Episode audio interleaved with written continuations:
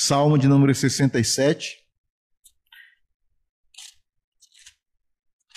É considerado um salmo missionário.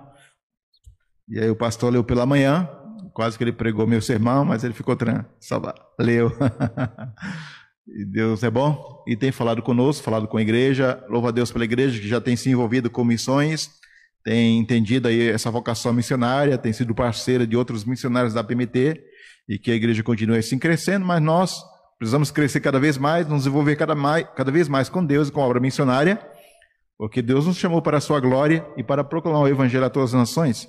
E se não estamos envolvidos com a glória de Deus e com a proclamação do seu evangelho entre as nações, nós estamos fora do seu propósito. Então, vamos caminhar e crescer nessa direção. O Salmo 67, vamos colocar em pé, para que a gente possa ler. Eu vou ler, os irmãos acompanhem aí, na sua Bíblia. Salmo de número 67 diz assim: Seja Deus gracioso para conosco e nos abençoe, e faça resplandecer sobre nós o rosto, para que se conheça na terra o teu caminho e em todas as nações a tua salvação. Louvem-te os povos, ó Deus, louvem-te os povos todos. Alegrem-se e exultem as gentes, pois julgas os povos com equidade e guia, guias na terra as nações. Louvem-te os povos, ó Deus, louvem-te os povos todos. A terra deu seu fruto, e Deus, o nosso Deus, nos abençoa. Abençoe-nos Deus, e todos os confins da terra o temerão. Podeis assentar, queridos? O irmão já orou, pedindo que Deus fale ao nosso coração. Então vamos atentamente ouvir a palavra de Deus, nós aqui presentes e os demais irmãos aí nos acompanhando nas redes sociais. Vai a nossa mantenha, o nosso cumprimento, a nossa saudação. E eu quero começar essa mensagem afirmando o seguinte: a igreja não é um reservatório das bênçãos de Deus, mas um canal pelo qual deve fluir essas bênçãos. Então, a igreja não é um reservatório das bênçãos de Deus, é um canal pelo qual flui, deve passar as bênçãos de Deus.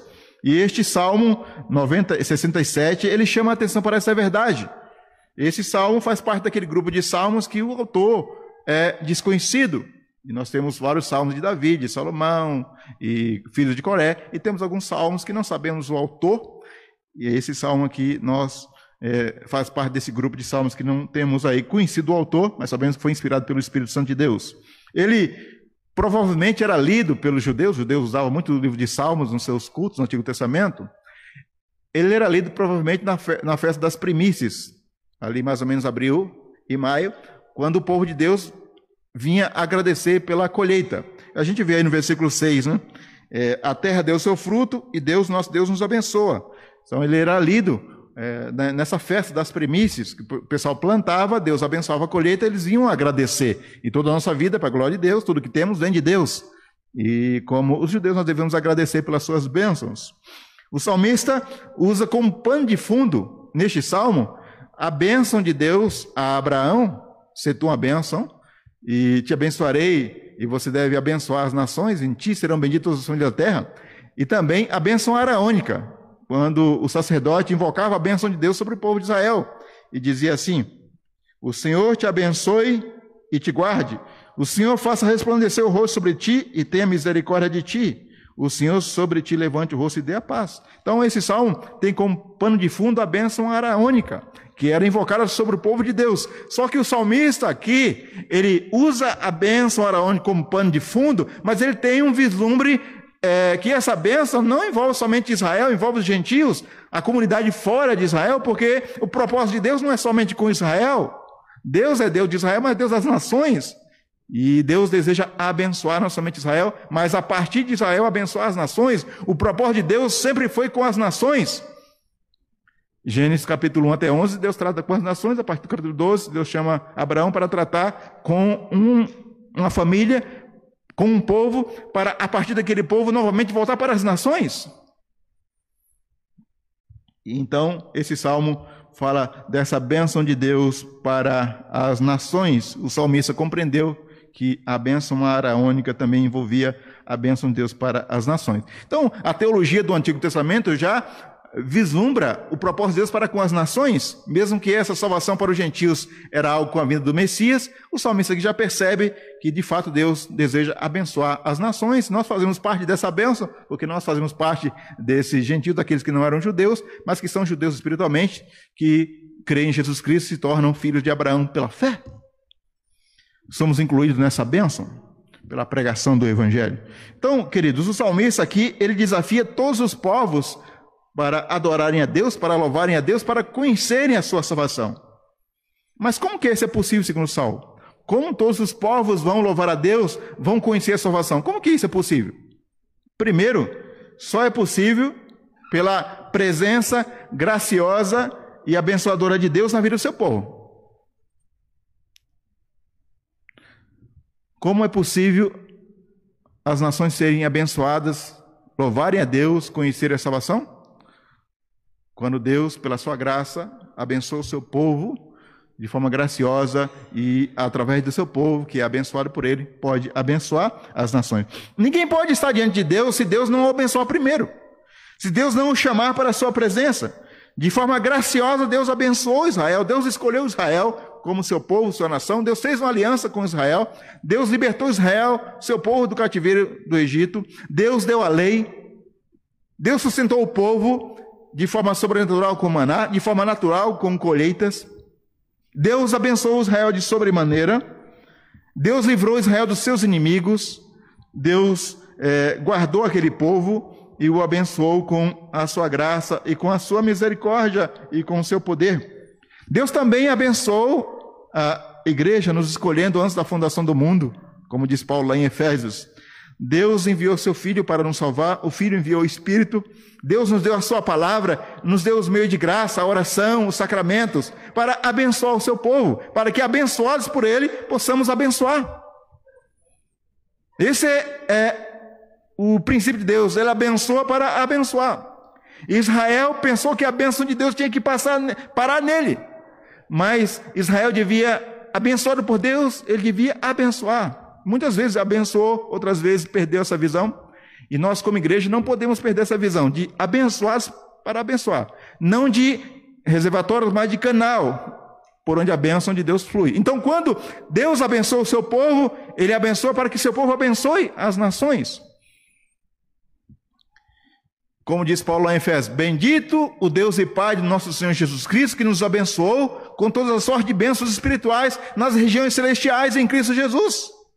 Deus nos escolheu, nos escolheu em Cristo Jesus, nos abençoou com todas as sortes de bênçãos espirituais, para que, abençoados por Deus, pela sua graça e misericórdia, agora que temos a salvação em Cristo, temos a bênção de conhecer o Deus vivo e verdadeiro, agora nós, tirados das trevas, agora nós podemos é, proclamar as virtudes daquele que nos chamou das trevas para a sua maravilhosa luz.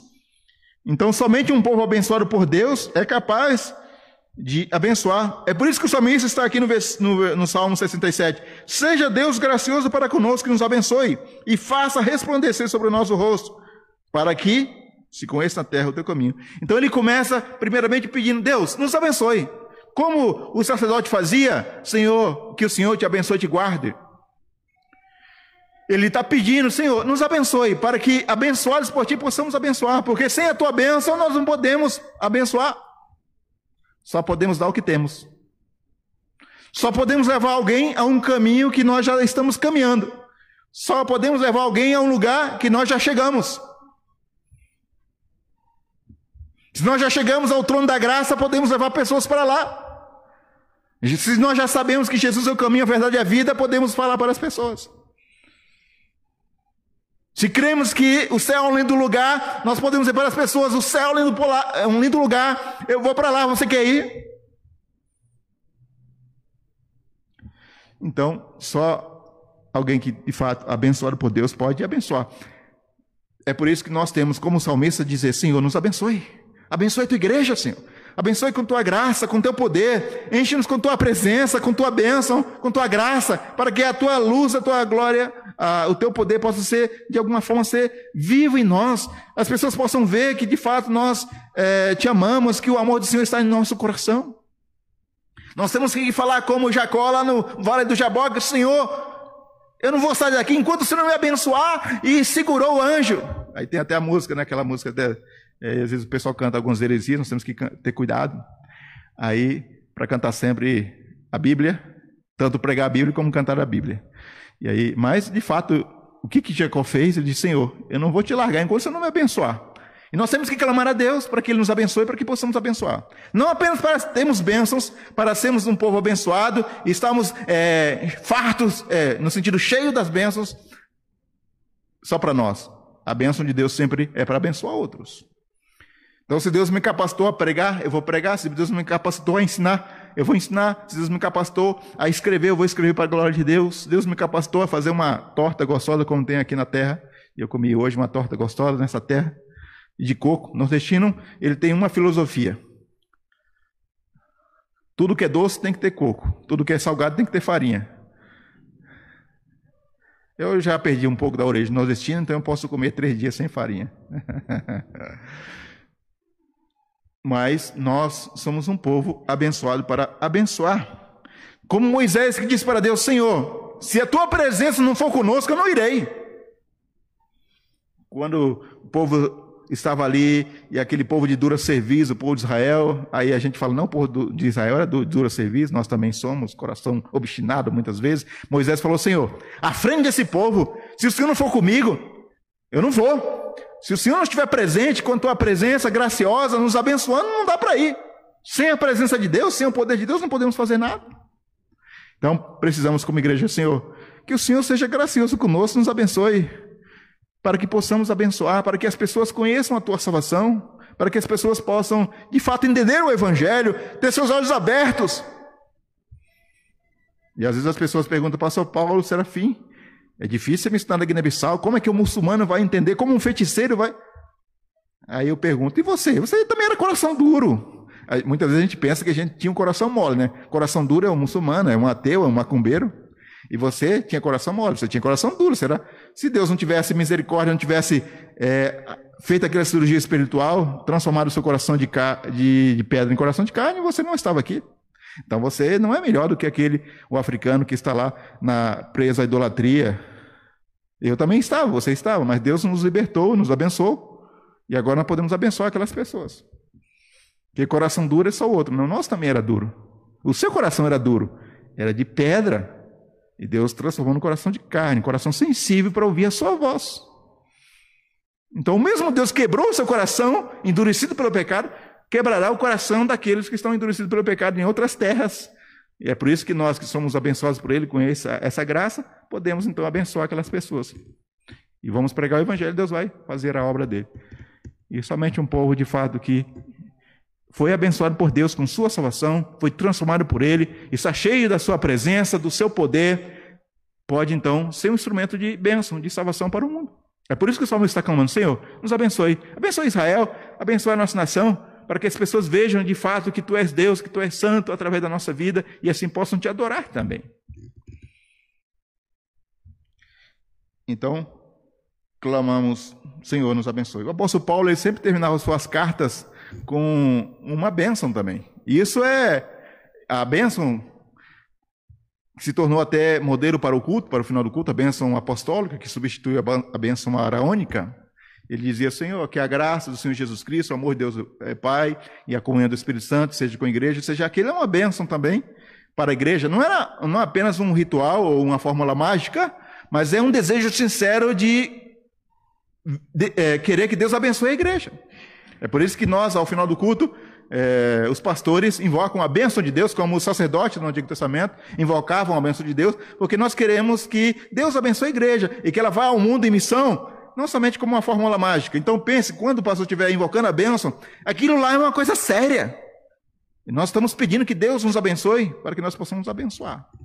Não é um ritual frio, vazio, como todos, tudo aquilo que nós fazemos quando celebramos a ceia, batizamos alguém, não é um ritual frio, vazio, é algo que tem sentido, significado, tem valor é, espiritual, emocional, é, estratégico, serve de modelo para, de ensino para as crianças. Então, pensamos que Deus nos abençoe para que possamos abençoar. Então, pastores, presbíteros, diáconos, é, líderes de sociedade, membros em geral, o que estamos buscando mais? Deus ou as suas bênçãos? Necessitamos das bênçãos de Deus, mas nós necessitamos muito mais de Deus, do Deus que abençoa. Porque quando nós falamos de bênção, de pedir a bênção de Deus, podemos pecar nisso. Quando desejamos mais as bênçãos do que o Deus as bênçãos. Nós temos que desejar mais Deus, a sua presença, o seu cuidado, do que as bênçãos dele. Quando nós desejamos Deus, ele nos abençoa, ele nos dá muito mais do que pedimos ou pensamos. Mas para nós o mais importante não é aquilo que Deus nos dá, mas aquilo que ele é e tem feito por nós. Então Deus pode nos tirar tudo, como tirou de Jó, mas Jó entendeu que Deus era a benção maior e disse: Senhor, eu ainda te adoro. No sair do ventre da minha mãe, não voltarei, louvado seja o nome do Senhor. Agora, quando alguém está apegado à bênção de Deus, quando ele perde o emprego, ele desanima da fé, porque ele estava, ele servia a Deus por causa da bênção. Essa foi a tentação de Satanás, né? Ó, esse Jó aí também, até eu, né? Até eu, Satanás. Ah, Jó tem tudo que precisa, tem tanta bênção, mas vamos tirar as bênçãos para ver se ele vai te adorar. E, e, e Deus falou: tudo bem, eu quero mostrar para você que Jó não estava sabendo de toda aquele, aquela situação, mas Deus falou: não, ele vai me. Eu vou tirar as bênçãos, eu vou permitir que você tire, porque Satanás só pode fazer aquilo que Deus permite, mas você vai perceber que a bênção maior que Jó tem não são as suas ovelhas, e ele tinha muitas ovelhas, era o mais rico do Oriente. E ele perdeu as ovelhas, perdeu a riqueza, perdeu a família. Humanamente falando, ele perdeu os, os bens mais preciosos desse mundo, que as pessoas valorizam: família, bens, honra, saúde. Mas Jó não perdeu a sua fé, não perdeu Deus como sua referência, como o seu bem maior. Ele teve suas lutas, lamentou, muitas vezes não entendeu, fez pergunta, Deus não respondeu, e muitas vezes Deus não responde às nossas perguntas. Ele faz outras perguntas: Quem é você? para ficar me questionando: onde você estava quando eu criei o mundo? Onde você estava quando eu estava cravando meu filho naquela cruz por você? Onde você estava? Então, Jó entendeu que a bênção maior era o próprio Deus. O Senhor me passou, nada me faltará. Aquele versículo significa: O Senhor é meu pastor, estou satisfeito, não preciso mais de nada. Pode me tirar tudo, mas eu tenho tudo que eu preciso, tenho meu pastor. Então, queridos, a bênção maior que nós temos é o próprio Deus. O presente maior do Natal é Jesus Cristo. E por causa de Jesus Cristo, que é o presente de Deus para nós, nós podemos dar presentes como uma expressão daquele grande presente. Não é ficar esperando Natal. Ah, quem que vai me presentear? Deus já me presenteou, eu vou abençoar alguém. Abençoar uma criança aqui, lá na África. Então, porque eu sei que eu tenho o maior presente que é Jesus Cristo. Então, já fui abençoado. Porque muitas vezes a igreja pode pensar assim: nós não temos muita riqueza, muitos bens. Nós não somos, e pensam em bênção de Deus somente com, com coisas materiais. Mas você tem o próprio Deus com você, tem a presença dele, tem o Espírito, tem a palavra, tem tudo que precisa. E Deus, pela sua graça, te dá muito mais. E nós podemos perceber o quanto Deus tem abençoado essa igreja.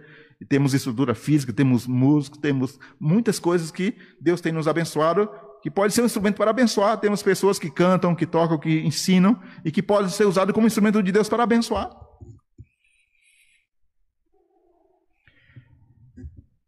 Porque muitas vezes as pessoas perdem o que têm porque põem tudo o coração naquilo que está ali e não está em Deus. Então, pense, quando nós estamos pedindo, Senhor, nos abençoe, é com a sua presença.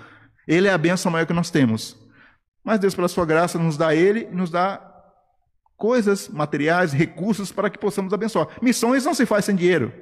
Então, pedir para que Deus nos abençoe significa também que haja recursos e que nós vamos usar o recurso para a glória de Deus. Não vamos colocar lá no, deixar a traça comer lá no banco, né? Porque muitas vezes nós podemos, né, Deus começa a abençoar a igreja, aí ela começa a ser abençoada financeiramente e o dinheiro fica parado lá. Mas o dinheiro tem que ser usado para a glória de Deus, para a extensão do reino. Deus está abençoando a igreja financeiramente? Então está na hora de plantar mais igreja, enviar mais missionários, é, enviar mais obreiros para o campo, é, fazer mais projeto social, porque dinheiro da igreja não vai ficar parado. É para ser investido. Deus está abençoando para abençoar. Então, quando que os povos de fato podem conhecer a Deus, temer o seu nome, louvar a Deus? quando Deus, pela graça dele, abençoa o seu povo, a igreja, então a igreja pode abençoar. Segundo, quando vemos que a igreja, de fato, o povo de Deus, assume a sua responsabilidade missionária.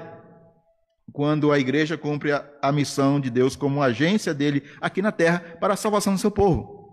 Veja aí no versículo 2 que o, salmo, o salmista está orando para que, uma finalidade, o propósito da benção de Deus tem uma finalidade, para que se conheça na terra o teu caminho e em todas as nações a tua salvação. No versículo 7, abençoe-nos Deus e todos os confins da terra o temerão. Então ele está orando a Deus para que um propósito seja cumprido. As pessoas conheçam a Deus, a salvação dele, através do povo de Deus. Esse povo sendo um instrumento da missão, a agência de Deus na terra para cumprir o seu propósito salvador. Aquilo que nós estávamos falando pela manhã. Deus tem uma missão, ele enviou seu filho, o filho enviou o Espírito, e o Pai, o Filho e o Espírito Santo enviaram a igreja. Então a missão é de Deus. Deus é um Deus que tem uma missão redentiva para com seu povo e realiza essa missão através da igreja. Então a igreja deve entender que ela é o instrumento de Deus para realizar sua missão no mundo. E o salmista aqui entendeu também. Ele está orando a Deus, Senhor, nos abençoe, abençoe Israel. E nós somos o Israel de Deus, o Israel espiritual, a continuidade espiritual de Israel. Israel não tinha um chamado direto, específico para ir às nações, ainda não era um tempo, mas o chamado da eleição de Israel envolvia viver como povo de Deus, para que é, Deus fosse é, glorificado e conhecido através de Israel, daqueles que vissem a santidade de Deus na vida, na lei de Israel, no culto de Israel. E, nós percebemos alguns vilumbres disso no Antigo Testamento, a rainha de Sabá, indo até Jerusalém. De vez em quando Deus dava um, alguma é, pista disso, Jonas indo a Nínive, para mostrar que de fato Israel é, tem que é, ser um instrumento de Deus, mas ela, ele não tinha uma missão nos modos do Novo Testamento, não era chamado a ir às nações, porque não era o momento, mas era chamado a viver como povo de Deus, para que através do povo de Deus, testemunhando, Deus fosse conhecido. E as nações vizinhas, por onde Israel passava, Deus era glorificado, era conhecido. No Egito, através das pragas, é, da manifestação de Deus, livrando seu povo, Deus foi conhecido no Egito, na Babilônia. E por onde Israel passou, pessoas é, ouviram do Deus verdadeiro.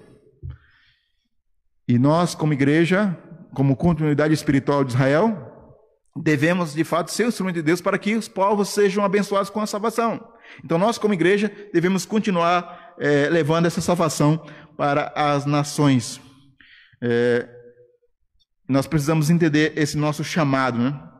Então, a igreja é o Israel de Deus, que é abençoado por Deus para proclamar a sua salvação. Jesus já veio, é, já ressuscitou, já enviou o Espírito, enviou a igreja.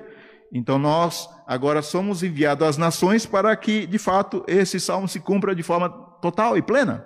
Porque já chegou o tempo das nações, já chegou o tempo da pregação do Evangelho a todas as nações. E até que Jesus volte, esse é o tempo da pregação do Evangelho. E nós, como igreja, precisamos entender esse chamado missionário. Esse chamado para abençoar os povos, as nações com o Evangelho de Cristo Jesus. Porque, como eu falei pela manhã, nós, por causa do amor que temos para com Deus e para com o próximo, devemos é, fazer boas obras. Podemos chegar numa comunidade e furar um poço lá na Guiné-Bissau, uma obra muito importante, furar um poço, porque a água lá é difícil, tem muita dificuldade com água. Quando, quando nós furamos um poço na comunidade, aquilo é uma obra abençoadora para a comunidade. Isso é bom. E como cristãos, por causa do amor, precisamos fazer isso. Mas isso um crente pode fazer, um ímpio pode fazer, uma ONG pode fazer, e fazem lá na Guiné-Bissau. Mas nós é, podemos e devemos fazer isso por causa do amor. Mas isso é, não é o nosso chamado principal como igreja. Nosso chamado principal é pregar o evangelho, é fazer discípulos, é plantar igrejas. Porque isso só a igreja pode fazer. A ONU não pode fazer, ONGs não pode fazer, ímpios não pode fazer. Porque só o povo de Deus, abençoado por ele com o evangelho de Cristo, pode de fato pregar o evangelho, fazer discípulos, enviar missionários. Lá na Guiné-Bissau, graças a Deus, todas as missões, a missão presbiteriana, a missão batista, a assembleiana, todos fazem excelentes trabalhos sociais. Mas todos fazem é, o trabalho missionário de pregar o evangelho, de fazer discípulos e plantar a igreja. Porque se você faz um trabalho social, vem embora e deixa lá, se não há discípulos para dar continuidade, o que, que fica lá? As pessoas até brigam por aquela estrutura física, porque não ficou discípulo de Jesus. E as pessoas aqui, depois eles não têm nem condição de sustentar aquela estrutura física, né? Então, é importante abençoar pessoas com escola, com hospitais, como os americanos missionários nos abençoaram com hospitais, é, Mackenzie, seminários.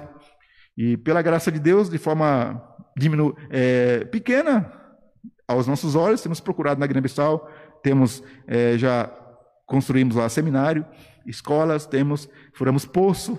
Quando falo furamos, todos os missionários da PMT, junto com os nacionais, com os parceiros no Brasil que ofertam. Mas, sobretudo, o trabalho missionário lá, sobretudo o trabalho presbiteriano, não por causa de mim, por causa da, da graça de Deus, dos missionários que estão lá, é um dos trabalhos mais respeitados na questão da formação de liderança nacional. Hoje nós temos lá oito pastores nacionais presbiterianos formados numa teologia bíblica reformada, mais ou menos dentro do currículo do seminário do Brasil. E hoje há uma procura de pessoas de outras igrejas que querem estar no nosso seminário. Porque lá não, os pastores presbiterianos eles pregam expositivamente, eles é, têm um preparo melhor e tal, para a glória de Deus. Porque nós fomos abençoados, fomos abençoados com o Evangelho, com formação eh, pelos missionários americanos, a igreja brasileira foi abençoada, agora está abençoando Guiné-Bissau. Mas agora, é, e chegará a vez da igreja guineense, a igreja presbiteriana da Guiné-Bissau, IPGB, que foi fundada pelos missionários da PMT, que é filha nossa diretamente da, IP, da IPB, é, eu estou trabalhando com eles, estamos trabalhando com eles, porque agora vai chegar ainda, agora, ou, é, futuramente vai chegar a vez dessa igreja ser um instrumento da missão de Deus, não somente na Guiné, mas em outros países. E aquilo que nós estamos passando para vocês, que vocês passem para outros e levem o evangelho para outras nações, para os vizinhos, Senegal, Guiné-Conakry, Mauritânia, porque vocês estão sendo abençoados e hoje a igreja brasileira investe pesadamente na Guiné-Bissau, não somente presbiterianos, mas assembleanos, batistas. A maior força de missionários na Guiné-Bissau são de brasileiros. E há todo mês uma grande soma de recursos que são investidos na Guiné-Bissau através da igreja brasileira.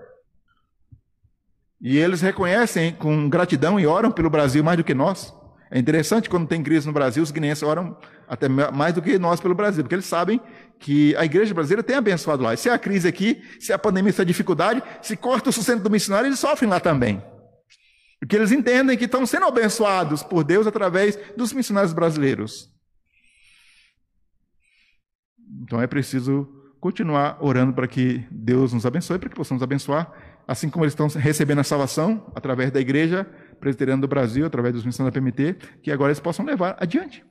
E tem uma música na Guiné-Bissau, no crioulo guineense, eu não sou bom para cantar, mas eu sei falar pelo menos a letra da música. Fala assim: Boa Nova Canapara, significa dizer que o evangelho não pode parar na minha geração, tem que ir para adiante. Porque nós recebemos de graça, de graça, recebeste de graça? Dai. De graça, recebeste de graça, dai. Então, nós temos que entender esse chamado de Deus para abençoar. Senhor, nos abençoe para que na terra se conheça o teu caminho e os povos conheçam a tua salvação. Então, as pessoas vão adorar a Deus, vão conhecer a salvação dele, quando de fato nós, como igreja abençoada por Deus, entendemos nossa vocação missionária e continuamos levando o evangelho às nações. Não ficamos apenas com o evangelho no nosso coração, na nossa cidade, mas levamos para outras pessoas, outras cidades, outros bairros, outras nações.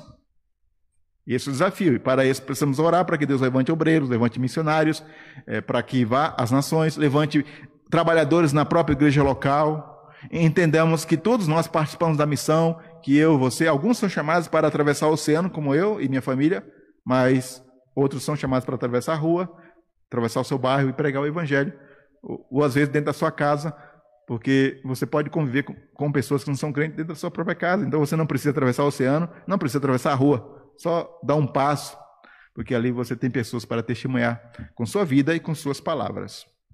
E é aqui um parêntese, com sua vida e com suas palavras. Porque há uma, uma ideia muito errada aí, é satânica, e a gente tem que ter muito cuidado. Muito, muito uh, cristãos sinceros dizem assim: não, eu testemunho somente com minha vida. Isso não é bíblico, né? Testemunho não é dado somente com vida, é dado com palavras também. A testemunha fala daquele que ouve, que sabe, que conhece. Veja, a sua vida não é o Evangelho, o Evangelho é Cristo. Se alguém depender da sua vida para se converter, só do seu testemunho, e ainda mais só do seu testemunho vivido, vai ser complicado. Seu, sua vida pode ser uma boa ilustração do Evangelho, daquilo que Cristo faz. Veja que o Filho de Deus, que é Deus encarnado, que é a essência do Evangelho, que viveu a plenitude do Evangelho, ele viveu na terra. Mas enquanto ele viveu na terra, ele não ficou passeando, ele não foi lá no meio entre os fariseus, entre os publicanos, ele não ficou, ele não sentou e ficou lá. Ó, aqui está. Ele sentou no meio dos publicanos e ficou lá. Ele poderia fazer isso, ele é o, o evangelho encarnado. Mas ele sentou no meio dos pecadores, publicanos, meretrizes, e ele abriu a boca e falou: Eu sou a ressurreição e a vida, eu sou o pão da vida, eu sou a luz do mundo. Venha a mim, arrependa-se, creia no Evangelho, creia em mim, creia em Deus, creia também em mim, eu sou o caminho, a verdade e a vida. Ele abriu a boca, ele pregou, ele era. Imagina, o Filho de Deus, que era o Evangelho encarnado, abriu a boca e testemunhou. E nós somos chamados, porque Deus, é, queridos, quem salva é Deus pela pregação do Evangelho. E o Evangelho é Cristo, não é a minha vida. A minha vida pode ser uma boa ilustração e pode ajudar, colaborar, se minha vida de fato está em concordância com aquilo que eu estou falando. Mas mesmo que eu, às vezes, mesmo eu falo, eu procurando viver a verdade de Deus, às vezes eu dou uma escorregada, eu falho. Mas quando eu abro a boca, eu falo da verdade de Deus, ó. Eu procuro ver a verdade, às vezes até erro, mas Cristo é perfeito, é nele que você tem que pôr a esperança e olhe para Cristo. Eu estou procurando seguir a Cristo. E Ele é perfeito, Ele não decepciona você. Os homens podem decepcionar, mas Cristo não te decepciona. Então esse é o Evangelho. Então temos que pregar o Evangelho com as nossas palavras, nossa vida. Na verdade, com as palavras de Deus, do Evangelho, e com o testemunho é, procurando viver o amor, ao falar de amor de Cristo, procurando viver o amor, ao falar de perdão, procurando viver o perdão. Então é um povo abençoado para abençoar. Então temos compreendido é, essa vocação missionária, temos vivido como um povo missional, entendendo que todos nós somos enviados ao mundo em missão. Temos colocado a nossa vida, nossos dons, talentos e recursos à disposição do Senhor para realizar a sua missão. Lembra daquele jovem que estava lá no meio daquela multidão, quando Jesus estava multiplicando pães e peixes? Né? Cinco pães e dois peixinhos, o que, era para uma multidão? Mas aí, quando Jesus disse: O que, que vocês têm aí? Ele falou: Não, tem um jovem ali que tem cinco pães e dois peixinhos. Os discípulos: ah, Isso é nada. Mas aquilo que parece pouco, quando se apresenta nas mãos de Jesus, o que, que Jesus faz? Ele abençoa e multiplica. Então Jesus diz, como diz na Guiné Bissau, disse, disse sim. Ou seja, pode trazer para mim.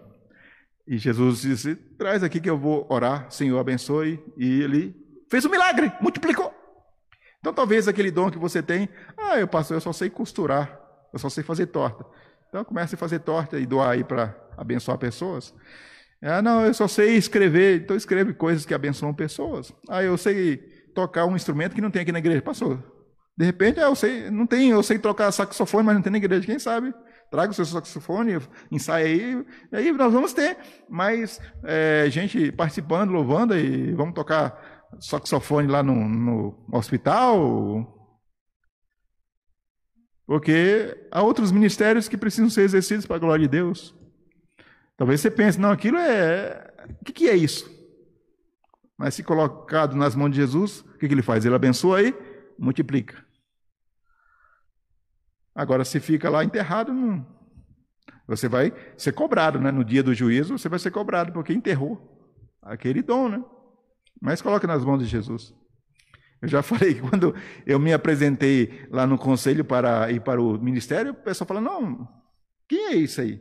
Ou seja, eu era o menos indicado para o trabalho missionário na minha época. Mas eu não sabia muita coisa, não sabia, estava aprendendo ali, mas eu entendi que Deus tinha me chamado, estava disposto aí. E aí, graças a Deus, sempre tem uns presbíteros de visão. Falou, não.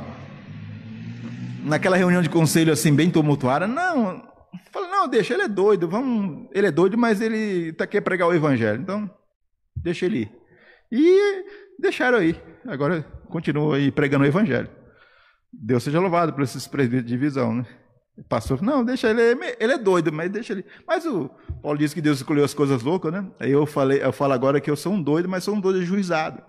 Quando eu ia, é, Deus me cham, nos chamou para Guiné-Bissau, muita gente, até crente, sincero, falava: Você é doido, pastor? Você vai para Guiné-Bissau? Eu falei: Nossa, de novo. Eu, falei: Não, eu sou um doido, mas eu tenho juízo. Deus me chamou, ele me, eu estou obedecendo, né? Eu tenho juízo. Eu estou obedecendo ao Rei dos Reis. Deus tem me sustentado até aqui, sustentando a nossa família. Então eu sou doido, mas sou um doido ajuizado. Né? Entendendo essa questão que Deus nos abençoou para abençoar. Queridos, estamos lá, então, 10 anos pregando o Evangelho na Guiné-Bissau, abençoados para abençoar. Para finalizar eu gostaria de finalizar com as seguintes palavras. Os povos da terra são chamados a adorarem a Deus e conhecerem a sua salvação. Segundo Saulo, como isso é possível? Vimos que só é possível pela bênção de Deus na vida do seu povo e quando o seu povo entende que é um povo abençoado para abençoar. Quando entende que, de fato, ele tem uma vocação para adorar a Deus e proclamar a sua salvação entre as nações. Então, se você não guardou nada do sermão de hoje à noite, pode guardar essa frase, vai resumir bem o que nós temos falado. Somos abençoados por Deus com sua salvação para abençoar outros com ela. Né? Se você não guardou muita coisa do sermão, se resume nisso. Somos abençoados por Deus com sua salvação para abençoar outros com ela também. Seja aqui, seja na Guiné-Bissau, no mundo. Esse é o resumo da mensagem. Somos abençoados por Deus para abençoar. O que fazemos em prol disso? Jesus nos abençoou grandemente, tem nos abençoado com sua salvação. O que temos feito para abençoar outros? Jesus morreu por nós e estamos dispostos a dar a nossa vida para Ele, por Ele e também para abençoar outras pessoas. O que que temos feito? Eu lembro de uma senhora, eu vi o testemunho dessa senhora, dessa senhora narrada por um missionário. O missionário estava pregando o evangelho num país da África, lembrando que a África é um continente com 54 países. E em um dos países da África, uma senhora se converteu e é, ela era analfabeta, como muitas pessoas são analfabetas em vários países da África. Mas ela se converteu e queria, de fato, servir a Deus. Aí ela ganhou uma Bíblia do missionário para que a família, alguém lesse para ela. Então ela pegou aquela Bíblia que ela ganhou e mandou o missionário sublinhar de vermelho naquele versículo João 3,16. E toda criança sabe cor, e todo adulto também. João 3,16, todo mundo aprende lá. Aí ela pegou aquela Bíblia riscada lá em João 3,16, foi para a frente da escola e pediu para os jovens. Os jovens gostam de ler, aprender e mostrar que sabem ler a língua oficial, pelo menos na escola se estuda a língua oficial do país, seja francês, inglês, português. Na rua não fala aquela língua, mas pelo menos na escola tenta se ensinar. Então os jovens querem falar, mostrar que sabem, né? eu sei a língua oficial. Então a, aquela senhora tinha uma boa estratégia. Ela não fez curso de missiologia, mas tinha estratégia missionária. Ela falou: Eu vou pegar a Bíblia e pedir para o jovem ler. Ele vai querer ler, mostrar que sabe ler. Então, quando ele lê, ele vai ouvir a palavra. E aí ela pegou a Bíblia e falou, jovem, leia aqui para mim esse, esse texto aqui, ó, tá grifado de vermelho. Aí o jovem lia, porque Deus amou o mundo de tal maneira que deu seu único filho para que todo aquele que não pereça, mas tenha a vida eterna e tal.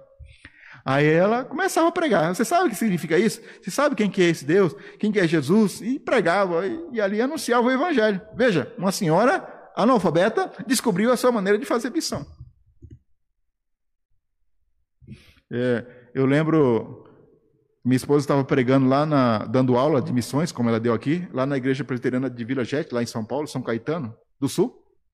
E ela estava falando sobre a importância de abençoar as crianças guineenses. No final, chegou uma criança com a oferta dela. Ela tinha um dinheiro guardado, 20 reais. Ela falou: Tia, eu quero entregar essa oferta para as crianças guineenses. Porque ela ouviu que é importante ofertar e que ela poderia ofertar com aquilo que ela tinha. E o que ela tinha era 20 reais. E ela chegou: Toma aqui. Veja. Ela entendeu o que é ser abençoado para abençoar. Então ela entregou aqueles 20 reais e nós mandamos para as crianças do orfanato lá Betel, na Guiné-Bissau. Abençoados para abençoar. Pense, o quanto Deus tem te abençoado, mas para que você possa abençoar. Ele te abençoou com Cristo, abençoa outros também. Ele te abençoou com recursos, com dons. Coloque no altar do Senhor. Você pode pensar que é pouco, ele pode aumentar, multiplicar e usar para a glória dele. Vamos colocar em pé e orar?